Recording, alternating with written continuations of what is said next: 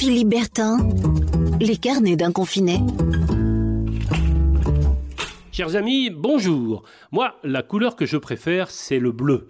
Mais pour le grand bleu, il faudra attendre pour qu'on ait un plein ciel toute la journée, euh, sans nuages au-dessus de nos têtes. Et ça, c'est pas demain la veille. Car en ce moment, ce n'est pas le soleil qui prédomine, mais je ne veux évidemment pas parler de la météo, mais du contexte et de l'ambiance. On est plutôt dans du morose. Et si j'en crois les nouvelles cartes du prochain déconfinement et de l'état euh, actuel de la pandémie en France, on est dans le vert, dans l'orange ou dans le rouge, selon l'endroit où l'on se trouve. En fin de semaine dernière, chacun aura remarqué par exemple que le département du Calvados est passé d'un coup d'un seul de l'orange au vert. On nous a expliqué que le changement de coloris était en fait une sorte de rectificatif. L'agence régionale de santé s'était visiblement emmêlé les pinceaux, ce qui est tout de même un peu gênant lorsqu'il s'agit de peindre une carte.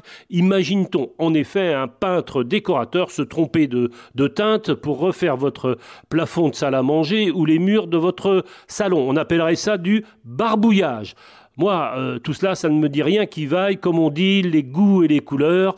Et je crains qu'on doive attendre encore très longtemps pour voir la vie en rose. Allez, portez-vous bien, prenez soin de vous et à demain. Philippe Bertin, les carnets d'un confiné.